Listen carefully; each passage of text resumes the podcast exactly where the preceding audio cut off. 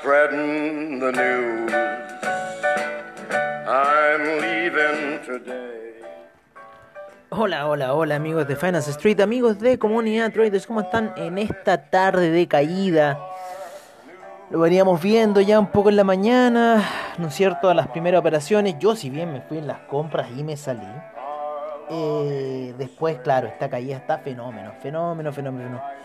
En una hora las velas están fuertes, por lo menos el Russell 2000 también había engañado, la primera hora de la mañana había hecho unos movimientos bastante raros y por ahora, por ahora yo creo que estamos viendo una corrección bastante lógica, un poco lo que está pasando de, manera global, ¿no? Eh, la entrega de resultados de las empresas, las correcciones que están teniendo las criptodivisas, eh, corrección también, ¿no es cierto?, del mercado después de toda el alza que lleva ocurriendo y un poco eh, ese no saber, ¿no? En dónde, cuál es, cuál es la posición en la cual nosotros estamos parados. Por lo menos ahora las señales en una hora están muy fuertes, eh, principalmente en el West 500. La media de 200 periodos en, en gráficos de una hora está bien abajo. Eh, por lo menos están los 4121 por ahora para el eh, West 500, así que le queda caída eh, en lo que estamos viendo. En el Nasdaq nos pasamos ya a la gráfica de 4 horas, ¿no? en donde el, el rompimiento de la media de 20 periodos en gráficos de 4 horas está bastante fuerte, sin embargo llega ahí a soportarse a la media de 50 a esta hora del día. la gráfica de 4 horas, sin embargo la vela anterior fue muy larga en las velas de una hora para el Russell 2000 estamos viendo que hubo una vela de, em, de ascenso pero la vela inicial de caída fue muy poderosa si no pasa la, mitad de esta vela, ¿no es cierto? Eh, de la vela anterior, de la vela fuerte de caída, no eh, se empezarían operaciones de, de compra. Y si, eh, bueno, rompe la parte inferior, ¿no es cierto?, de la vela, de la vela anterior, que hubo de una hora que fue positiva, eh, en cierta forma ya empezaría eh, a tirar el empuje bajista fuerte para lo que sería el Russell 2000. Y si lo vemos en gráficos de 4 horas, claro, una vela bastante fuerte da inicio a la caída del Russell 2000. La media de 200 periodos, como ha jugado en cierta forma de manera de resistencia fuerte para el Russell 2000. Así que estamos viendo ahí una corrección bastante interesante en los mercados el día de hoy. Están todos apuntando en cierta forma hacia abajo. El Dow Jones también está por debajo de las medias móviles en gráficos de una hora. Así que podría ser ya una cierta ir a buscar toma de ganancias. Los resultados están muy buenos. Entonces quiere decir que las empresas bien en cierta forma, ¿no? No hay por qué asustarse. O sea, eso es lo que está pasando y los, los ¿cómo se llama? Los inversionistas que hacen van eh, los traders, más que inversionistas, ya no, si no son inversionistas, son traders, van a buscar en cierta forma esa toma de ganancias con respecto a lo que ha ocurrido con la acción, con lo cual refleja eh, que la acción está sana, o sea, si está entregando esos resultados, hacerle caer un poco el precio no está mal como una toma de ganancias por parte de los inversionistas hacia la acción, o sea, es una, una consecuencia lógica, yo encuentro lo que está pasando. Y bueno, también se está viendo reflejada un poco en la gráfica, ha estado mucha, con mucha alza, ¿no es cierto? Y ya está en un punto de lateralización y bueno Estamos viendo si es que va a dar un nuevo impulso alcista, pero yo creo que podría ir a buscar unas tomas de ganancia bastante interesantes, inclusive a niveles de 13.157, siendo pesimista. Eh, podría haber una, una, zona de soporte bastante, bastante interesante. Con mira ya después de ir a buscar los 15.000 puntos si estamos dando estos resultados empresariales. No sé, es mi opinión. ¿Qué opinan ustedes? Sería bueno ahí saber un poco su opinión. El DAC también está experimentando retrocesos bastante interesantes, salvo el índice español. El índice español está subiendo bastante fuerte eh, a esta hora de la mañana. ¿No es cierto? Ya próximo a terminar su operación el índice español, si es que no las terminó. Vamos a ver cómo se comportó un poco el Nikkei, el Nikkei fuerte caía a esta hora de la mañana. Fuerte, fuerte la caída. El China 50 yo creo que la caída lo más probablemente que la sufre durante la noche porque a esta hora no tiende mucho a pescar el China 50 estos movimientos del Nasdaq. Son pocas las veces o de repente mediados de semana que se dedica un poco a eh, en cierta forma sincronizarse con lo que está ocurriendo en el mercado eh, norteamericano. Eh, estamos abriendo acá la plataforma, estamos viendo el Bitcoin Gold, siguen cayendo las criptodivisas a esta hora de la mañana. Nosotros eh, estamos comprados ahí con un par de criptodivisas, así que estamos viendo cómo va a ser el retroceso. Estamos con Chainlink y Uniswap hasta esta hora de la mañana. Bitcoin Euro, fuerte retroceso, habíamos puesto una unas ventas, me acuerdo, en el Bit, en el Crypto 10. Esa deben haber resultado. El, el Ripple también parece que tiene pinta de bajar e ir a buscar los 0.99. Bueno, ahí nos saltamos a criptomercado. Hoy. Este. CAC. ¿Cómo está el CAC a esta hora de la mañana? Mm, apoyándose en la media de 20 eh, periodos en gráficos de una hora. Así que está bastante sólido lo que es el CAC. ¿Vale? Europa está sólida, Estados Unidos es la que está ahí con este retroceso, está subiendo ahora ligeramente en ese apoyo en la media de 50 pedidos en gráficos de 4 horas, así que hay que monitorear la situación. Yo creo que, bueno, si, si esta, esta, esto cierra, cierra en un velón largo de caída o se, se toma una recompra fuerte, ¿no es cierto?, apoyándose en la media móvil, pueden ocurrir mil escenarios, pero de romper, ¿no es cierto?, la parte inferior, ¿no es cierto?, de la misma vela que está sosteniendo ahora, podría ir a buscar un poquito de niveles más bajos, ¿no es cierto?, el, el cómo se llama el USTEC, eso en gráficos de 4 horas, así que es bastante tiempo lo que le estamos dando. En lo que son los hidrocarburos estamos viendo unas ligeras alzas, por lo menos hubo alza la semana pasada para el petróleo, ahora se vuelve a apoyar en la media de 20 periodos, podría tirar un nuevo impulso alcista el petróleo, así que yo le tendría un ojo a esa situación, la gasolina también apoyándose en ese punto, el petróleo para calefacción también apoyándose en ese punto en gráficos de 4 horas, así que la situación está bastante interesante para lo que está ocurriendo con los eh, hidrocarburos del cual nos falta el gas natural, el cual está alcista, bastante fuerte, viene ya desde la semana eh, antepasada.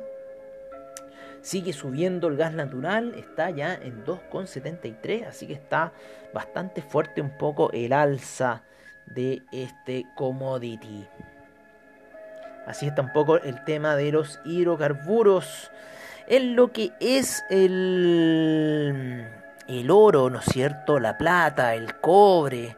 El cobre está con una fuerte alza en los gráficos de 4 horas. Eh, desde la semana pasada venía ya dando esta alza y hoy día este, y, este ya comienzo de semana le ha dado bastante impulso. El platino está retrocediendo a esta hora de la mañana luego de haber estado con un impulso bastante alcista. Parece que este inicio de Wall Street no le cayó muy bien al platino. El oro igual venía ya retrocediendo, ¿no es cierto?, en gráficos de una hora y al parecer va a seguir cayendo, por lo menos lo que voy viendo acá en la gráfica en una hora el oro se ve con retrocesos y lo más probable que pueda ir a buscar la media de 200 periodos en gráficos de una hora que está a niveles de los 1750 aproximadamente. Así que bueno, estamos viendo un mercado hoy día caer salvo por el cobre que sigue subiendo. Muy bonito el apoyo que tuvo la semana pasada y en la media de 20 periodos de 4 horas y el impulso alcista que le dio hasta llevarlo en esta situación de 4,24 para el cobre. Así estamos un poco a esta hora del branch, ¿no es cierto? Eh, viendo qué hacer ahí, yo ahí, ya, yo, ya, deme la copita, ¿eh? ya me tomé yo creo mi primera sin alcohol, ¿no es cierto? La cristal cero me encanta. Oye, eh, estamos viendo el café en aquí un, un inicio mm, con un gap bastante fuerte con respecto a la semana pasada, llegando ahí en gráficos de una hora a apoyarse por sobre la media de 20 periodos. Así que interesante un poco esta situación que está haciendo el café. Hay que monitorear alguna una perforación fuerte de la media de 20 periodos que nos podría indicar quizás algún camino bajista, pero por ahora, como va esa media de 50 periodos subiendo fuerte, yo creo que esto podría dar otro impulso alcista más para el café y quizás ir a buscar los 140. No sé, voy a moverlo en 4 horas para tener un poco mejor de referencia y en 4 horas, claro, podría tener un despegue porque estamos en el neckline de un hombro cabeza a hombro invertido. Así que estamos en una situación bastante interesante de salida que podría tener el café con miras de los 140. Así que todo puede ser en el mundo de las finanzas. Si el cobre estaba subiendo, deberíamos tener un dólar peso a la caída. Estoy cerrando mis ojos, poniendo ahí la, la plataforma y estamos en los 700. Estamos en, la, en el soporte clave del el dólar peso. Este es un soporte clave que estamos viendo en el dólar peso. Eh, si rompe este, esta situación y nos va hacia nuestro objetivo del primer semestre, que son los 6.50, estamos más que felices porque esta situación es insostenible para el precio del dólar, ¿no es cierto?, aquí a nivel nacional. Uno, porque estamos con una valorización del cobre y de commodities muy alta, entonces, en cierta forma, él, eh, como país productor eh, de muchas cosas, de commodities, eh, estamos ahí, tenemos que estar con un dólar peso bastante fortalecido, nos afecta así que las divisas se escapen, ¿no es cierto?, por la mayor cantidad de inmigrantes, que son al final divisas que se escapan, si bien por Western Union, que van con los pesos chilenos a hacer la operación, se terminan escapando eh, por la misma Western Union, que los tiene que transferir de cierta forma a la divisa de allá local, o no sé cómo lo harán. Pero bueno, es en mi apreciación de cómo por, y por qué, en cierta forma, el peso chileno no haya caído más. O sea, yo creo que hay una fuga de dólares que tenemos a diario por distintos medios y, eh, y eso repercute en que el valor del peso chileno se mantenga en los niveles que está. Pero estamos en un nivel clave, los 700 pesos. Ahora si rompe esto con fuerza deberíamos ir a buscar los 690 fácil. Así que por ahora yo mi visión del dólar peso de manera positiva va.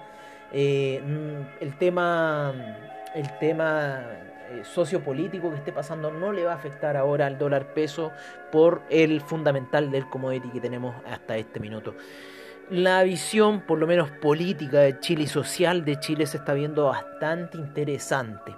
Así que eh, yo no lo, no, no lo vería como algo muy del siglo XX el pensamiento. No, no, no, es un pensamiento nuevo, pero pero en cierta forma eh, el dólar peso yo le veo un, horizonte hacia abajo por el fundamental del commodity, más que eh, los eventos sociales que se estén generando, que netamente es por las malas políticas que tiene el país y políticos que tiene el país. Dicho esto, y con esta estupenda canción que nos llevó hacia las nubes, ¿no es cierto? La Petite File de Vangelis. La Petite Fille, una cosa así. Nos vamos con el euro, con el dólar index, ¿no es cierto? Con el franco suizo, que está, oye, el dólar index cayendo fuerte a esta hora de la mañana. El franco suizo también, siguiendo ahí el dólar index. Yo, vamos a ver cómo están, porque este, vamos a entrar al mundo de las duplicosas, así que vámonos al mundo de las duplicosas. ¿Qué tontera estarán haciendo hoy día los dupli traders? No sé. Oye, a ver. ¿Qué tontera estarán haciendo? A ver, ¿cómo me tienen la cartera los Dupli Traders? Tienen, oye, han llenado de compras el espectro los Dupli Traders. Están peor que antes. Si son muy tontos. Son muy tontos estos Dupli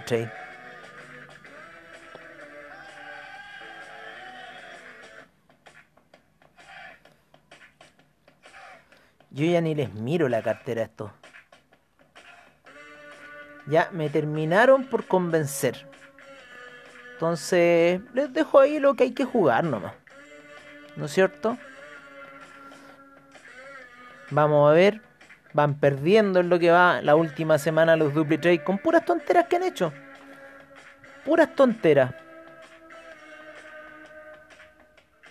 Ventas mal hechas swaps gigantescos que ya tenían los tontones de Trade aguantándose ventas gigantescas. No, muy tonta la gestión de estos cabros. Y esto supuestamente lo hace un robot. Por lo menos lo que yo leía de Pioneer, yo, yo seleccioné Pioneer. Hay otras mejores, ¿eh? Hay otras mejores. No es por dejar mal a Trade. Pero yo seleccioné Pioneer. Así que estos son un poco los resultados de Pioneer. No se los aconsejo. No, yo a estos weones les quito la plata que me, me, gano. Se las quito así inmediatamente. Pero ahí están 1300 dólares que me tienen ahí. Pero bueno, así es la vida de los Oye, 200 dólares. Pero ¿cómo tenéis un buy en esa zona, tío? No, si estos double trades se pasan, weón. Se pasan de tonto. No, yo no voy a hacer nada. Tienen un límite de 2.500 y ahí tienen que subsistir. Yo no les voy a dar ni un peso más.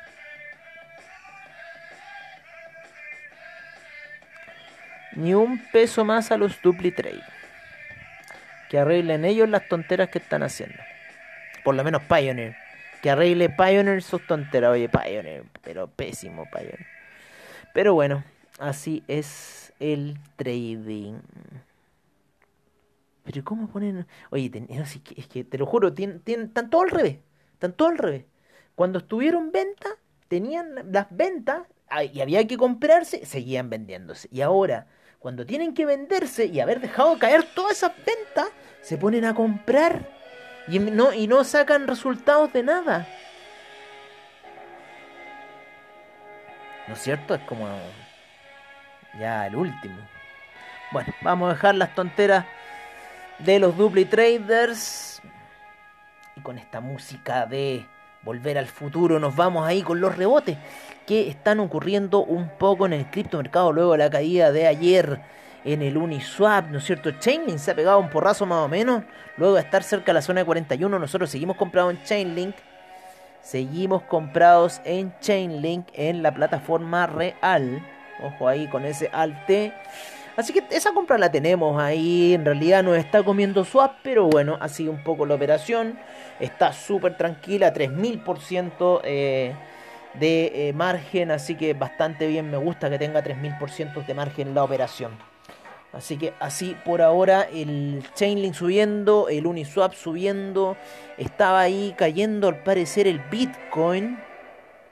Vamos con el Bitcoin, con el Ethereum. Ahí están un poco una caída fuerte que tuvieron ahora hace poco. El Ethereum todavía por sobre los 2000 y el Bitcoin por arriba del billón de dólares todavía en capitalización eh, de mercado. Así que en cierta forma bastante interesante un poco lo que está ocurriendo eh, en las criptodivisas hasta ahora. El criptomercado está entrando fuerte y eso me gusta mucho que entre el criptomercado en nuestras vidas y que cambiemos al viejo Wall Street. ¿No es cierto? Está interesante. No, esta cosa está muy buena. Oye, yo me despido ya hasta la noche, hasta el Crypto Report, perdón, Crypto Report sí, a las 7 de la tarde en eh, Comunidad Traders y, y em, el After Crypto en la noche, como siempre, al estilo de Finance Street. Un gran abrazo a todos ustedes, espero que tengan muy buen trade y eh, agradecemos a AvaTrade por sus bajos spreads, seguridad y confianza en el trading online. Y eh, investing.com, Trading Economics, CoinGecko, eh, a todos los que hacen posible el programa y principalmente a ustedes. Un gran abrazo y nos vemos a la noche.